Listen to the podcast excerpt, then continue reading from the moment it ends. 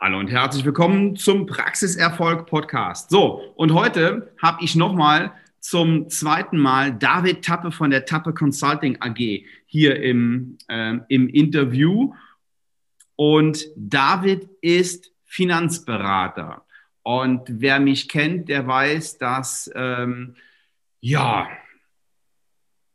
ich jetzt nicht der allergrößte Fan von Finanzberatern bin, genauso wie von ähm, Versicherungsvertretern, Anwälten und Bankern. Das sind so, das ist so, so eine Sache, da habe ich ein bisschen gespaltenes Verhältnis, weil ich zu viel schlechte Erfahrungen gemacht habe.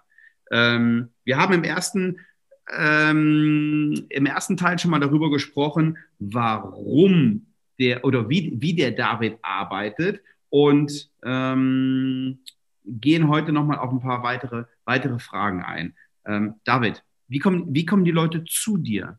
Es gibt ja ähm, jetzt Finanz, Finanzberater in, in allen möglichen Ausprägungen.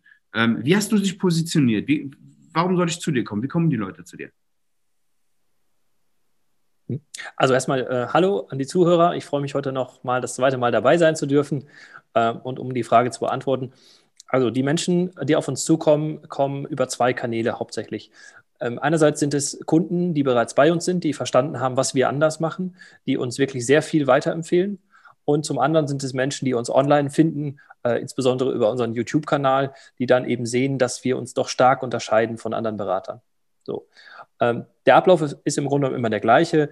Ähm, wir führen ein kostenloses Erstgespräch mit unserem Interessenten finden seine Situation heraus, inwieweit äh, er aktuell Schwierigkeiten und Herausforderungen hat bei seinen Finanzen, bei seinem Vermö Vermögensaufbau.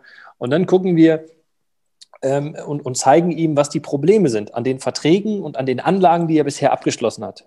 Oftmals liegt das Problem erstens in den zu hohen Kosten, mhm. zweitens in den ungünstigen steuerlichen Konstellationen, die er gewählt hat, meistens unbewusst. Und drittens darin, dass seine Anlagestrategie Strategie gar keine hohe Rendite abwerfen kann, weil er da einige eklatante Fehler gemacht hat oder der Berater, der ihm das angeboten hat. Und der Unterschied zum klassischen Finanzmenschen, äh, mit dem ich mich überhaupt nicht identifizieren kann, die ich, glaube ich, noch mehr unsympathisch finde als du, ist halt eben, dass wir gnadenlos ehrlich und transparent sind und die Dinge exakt beim Namen nennen und aufzeigen und beweisen, an welchen Stellen im Vertrag des Kunden die Probleme sind. Erzählen kann man viel. Deshalb beweise ich anhand der Unterlagen, die die Menschen uns schicken und zeigen, an welchen Stellen hier Kostensätze stehen und was die auf die gesamte Laufzeit ausmachen. Und versteht der Kunde das auch? Weil wenn ja. das so verschachtelt und verklausuliert da drin steht, ja. ähm, also ich gebe zu, es gibt einige Punkte, die verstehen die Kunden teilweise nicht. So, meine Kunst oder die Herausforderung für mich ist es immer, die Sprache zu wählen und zu finden, die mein Gegenüber braucht, damit er merkt, was wir hier anders machen. Wenn ich aber einem Kunden seinen Vertrag, den er seit 20 Jahren hat, wo er jetzt vielleicht ein bisschen skeptisch ist, weswegen er auf uns zukommt, wenn ich ihm den zeige und wo ich markiert habe, dass hier ein Kostensatz ist, und ich zeige, dass im Vertrag auf Seite 67 ganz klein drin steht, das und das Kostensatz. Und mache das sichtbar, markiere das und sage, wir rechnen das jetzt mal gemeinsam hoch. Ich sage ihm, hol deinen Taschenrechner raus, gib das jetzt mal ein und rechne das mal auf die Jahre hoch. Dann sieht er die Zahl, dann sieht er in meinem finanzmathematischen Gutachten, wo ich den Vertrag analysiert habe, ebenfalls die Zahl. Und dann macht das Klick in seinem Kopf und der merkt, ja, scheiße, der hat ja recht. Und so gehen wir verschiedene Positionen durch und der merkt, wie fundiert das Ganze ist und wie sachlich und rational wir in der Lage sind, Verträge zu bewerten. Und das ist der allererste Schritt. Wir bewerten das, was da ist. Und daraus ableiten können wir sehen, wo sind eigentlich die Fehler und was ist hier eigentlich gerade, was, was läuft hier schief. Und erst dann gehen wir in Alternativen und gehen quasi auf die, auf die Basis zurück und sagen, okay, was können wir von Grund auf anders und besser machen und ähm, dafür sorgen, dass am Ende beim Kunden mehr ankommt. Okay, so, und die, die, die, klassische Altersvorsorge ist ja, ich habe so eine, so eine Versicherung und da zahle ich ein bei, bei irgendeinem Versicherungskonzern und die legen das dann irgendwie an. Wie das angelegt wird, das weiß ich ja im Zweifel noch nicht einmal. Ich weiß ja gar nicht, was mit dem Geld passiert. Ich weiß nur, ähm, der Vertreter verspricht mir dann irgendwann ähm, Rente X und Y. Mhm. Wie machst du das? Mhm. Äh, sehe ich als Anleger, worein ich überhaupt investiere? Also, wenn ich Altersvorsorge, Geldanlage und Vermögensaufbau erfolgreich hinbekommen möchte in meinem Leben, und das muss jeder zwangsläufig, damit er hinten raus im Rentenalter genug Geld hat, um zu überleben. Und selbst derjenige, der so viel Geld hat, dass ihm alles shit egal ist, auch diese Menschen kommen auf uns zu und wollen trotzdem, dass ihre Millionen noch mehr werden. Also im Grunde genommen ist das ein Thema, wovor sich keiner befreien kann.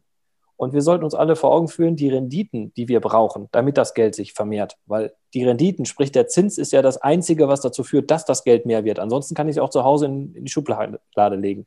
Ja. So, und diese Renditen, die sind der Kern, der Motor einer Geldanlage. Die Rendite entsteht nicht bei der Bank oder bei der Versicherung, sondern immer in der dahinter geschalteten Kapitalanlage. Das heißt, wir müssen uns zuerst angucken, was für Kapitalanlageformen oder Renditequellen gibt es überhaupt. Darum fangen wir von hinten nach vorne an. Wir reden erstmal über das Grundsätzliche, wo entsteht eigentlich Rendite.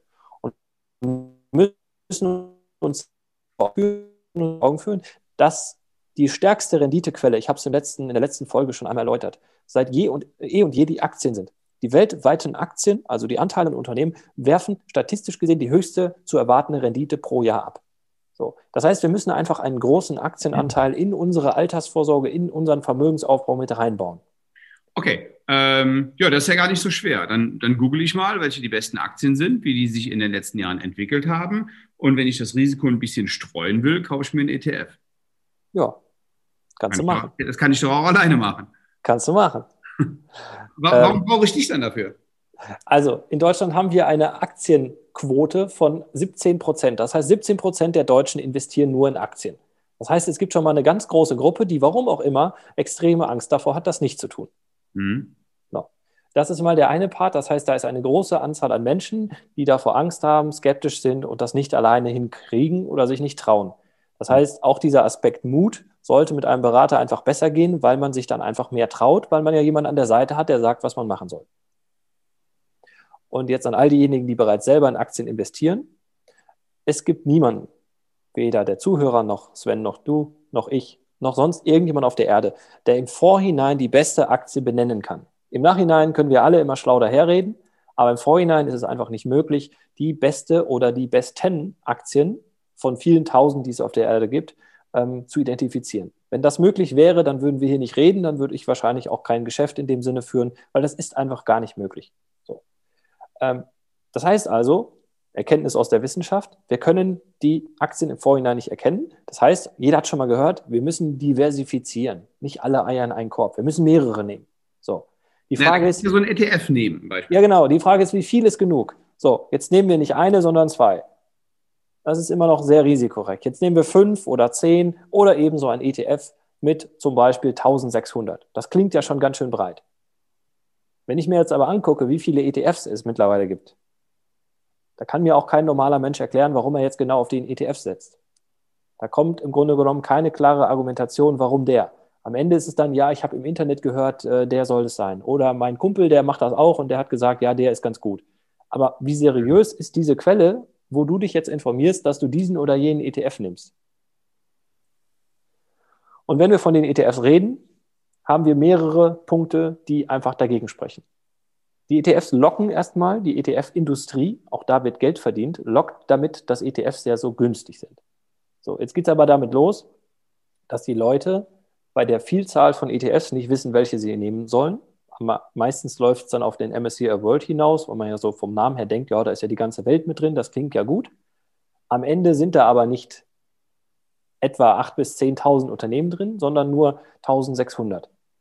So, man könnte jetzt meinen, ja, reicht ja immer noch, ist ja immer noch gut. So, zweiter Punkt, die meisten Menschen gehen mit den ETFs völlig falsch um weil sie durch die Finanzindustrie, durch die Apps, die es so leicht machen, dazu geneigt und getrieben werden, die ETFs ständig zu tauschen und zu wechseln. Wenn mal einer nicht so läuft, fangen sie wieder an zu handeln, zu traden. Und das macht die Rendite wieder kaputt.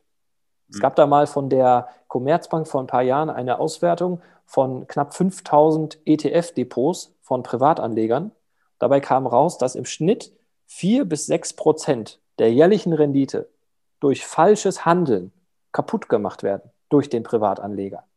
Das heißt, nur weil ich verstanden habe, dass ich breit streuen muss und irgendwie Kosten eine Rolle spielen und auf ETFs setze, heißt das noch lange nicht, dass ich Erfolg mit meiner Geldanlage habe. Auf uns kommen viele Leute zu, die es satt haben mit den ETFs, die seit Jahren da am Probieren sind und die hervorragende Verluste machen, obwohl sie auf ETFs setzen, obwohl es doch immer heißt, ETF ist so günstig. Also mit dem ETF kann ich auch schwer in die Hose, äh, äh, wie sagt man, also daneben greifen. Ja, so. ja, ja. Heißt nicht gleich, dass das funktioniert. So, und selbst wenn ich alles höchst diszipliniert und absolut sauber mit einer richtigen Gewichtung der, der sinnvollen ETFs zusammensetze und ich erleide dann mal aufgrund einer Weltwirtschaftskrise oder irgendwelchen äh, Risiken und, und äh, Einzelkriegsschauplätzen auf der Welt, erleide ich mal Verluste. Halte ich das vielleicht ein paar Wochen durch, vielleicht ein paar Monate. Aber irgendwann kommt der Punkt, spätestens nach Jahren, wo ich an meiner Anlagestrategie zweifle. Meine Kumpels um mich herum haben schon alle anders investiert. Die Medien sagen, raus aus ETF, man muss jetzt was anderes machen. Und irgendwann kommt der Punkt, wo ich an meiner Anlagestrategie zweifle. In der Regel ist das bereits nach Tagen oder Wochen bei denjenigen, die in ihrer App ständig gucken können, wie es jetzt aussieht. Und dann ändere ich meine Anlagestrategie und verfalle wieder meinen Emotionen und die gehen wieder kaputt, weil ich nicht einfach diesen Langfristgedanken aufrechterhalten kann. Wenn ich also alleine bin, bin ich wirklich auf mich alleine gestellt und mhm. habe keinen, der professionell an meiner Seite mir sagt, was ich tun muss. Okay, das ist, das ist verständlich. Prima. David, vielen Dank für deine Zeit. So, für wen sich das jetzt logisch und verständlich anhört, der kann sich mit dir in Verbindung setzen. Du hast ähm, einmal hast du einen YouTube-Kanal. Was gebe ich da ein? Da, David Tappe oder Tappe Consulting? also Tappe Consulting ähm, äh, darüber sind wir zu finden. Über meinen Namen äh, ist bei YouTube auch einiges zu finden. Und vielleicht noch ein Hinweis, auf dem Kanal ähm, haben wir mittlerweile sehr viele Vertragsvideos zu nahezu jeder Gesellschaft. Das heißt, äh, wenn man einfach mal Tappe Consulting AG und dann den Vertrag eingibt, wo man vielleicht schon eben einen Vertrag hat, ah, okay. findet man dort auch einfach mal einen kleinen Eindruck, wie wir an die Bewertung eines solchen Vertrages rangehen. Und mir ist es wichtig, mit Logik und sachlichen Argumenten zu überzeugen. Ich bin nicht der Finanzberater, der Nächste, der wieder das Blaue vom Himmel erzählt, sondern die Dinge sollen dir, lieber Zuhörer, logisch erscheinen. Und wenn du das nachvollziehen kannst, dann darfst du dich gerne bei uns melden. Und ähm, das kann er auf tappeconsulting.de machen und sich ein, ein, ein, Gespräch mit dir, mit dir vereinbaren. Genau, das erste Kosten, äh, Gespräch ist grundsätzlich kostenlos. Da lernen wir uns kennen, da gucken wir uns die Situation an, gehen in die Vertragsprüfung rein und gehen ganz sachlich und ähm, objektiv in die Prüfung der Verträge und daraus können wir dann auch erst erkennen, ob wir überhaupt helfen können. Das ist ein ganz wichtiger Punkt. Also ich gehe nicht gleich ins Gespräch und sage, ich weiß alles besser, sondern ich muss mir die Situation erstmal angucken. Okay, prima. David, ich danke dir für deine Zeit und ja, nochmal, wenn Sie David kennenlernen wollen, einmal auf YouTube oder ein kostenloses Gespräch buchen und ich will die Gelegenheit nicht versäumen, Sie zur Masterclass of Dental Business ähm, anzusprechen. Die Masterclass of Dental Business mit Professor Dr. Günther Dom findet in diesem Jahr am 1. und 2. Oktober in Köln statt. So, ähm, die ist verschoben worden. Die sollte im März stattfinden. Ähm, ja, jetzt weiß natürlich keiner, wie die Situation im Oktober ist wenn Sie sich einen Platz buchen und es wird verschoben, dann gibt es zwei Möglichkeiten. Entweder Sie kriegen sofort Ihr Geld zurück oder Sie wandern mit uns auf den nächsten Termin. Ähm, aber es ist Ihre Entscheidung. Sie, äh, ich gebe Ihnen hier eine 100-prozentige Geld-Zurück-Garantie. Ja, so, warum sollten Sie kommen? Also, ähm, Professor Dr. Günther Dom, ein Zahnarzt, Unternehmer, wie er im Bilderbuche steht, ähm, hat mit mir dieses Seminar aufgebaut und es gibt äh, an diesen zwei Tagen wahnsinnig interessante Informationen zu den Themen Umsatz- und Gewinnsteigerung in der Zahnarztpraxis, Neupatientengewinnung. Günter Dom stellt sein, seine Waffe vor, Pacing und Leading. Es geht darum, wie Sie Ihren Bekanntheitsgrad steigern, wie Sie sich in der Zukunft in der Praxis neu aufstellen, Rezepte für die Gewinnung neuer Mitarbeiter in ihrer Zahnarztpraxis. Wir reden über Verkauf und viele, viele, viele Dinge mehr. Ich kann das jetzt gar nicht alles aufzählen, weil sonst ähm, sprengt das den zeitlichen Rahmen dieses Podcasts. David, lieben Dank, dass du da warst und Ihnen, lieber Zuhörer, ähm, lege ich es ans Herz, sich für die Masterclass anzumelden. Weitere Informationen finden Sie im Link unten in den Downloads. Reservieren sich diese zwei Tage. Ich garantiere, nicht ich verspreche, sondern ich garantiere Ihnen, dass Sie diese zwei Tage so schnell nicht vergessen, weil Sie da wirklich Infos erhalten und, und das Handwerkszeug, um Ihre Zahnarztpraxis noch erfolgreicher zu machen. Herzlichen Dank und liebe Grüße. Wir hören uns nächste Woche. Ciao.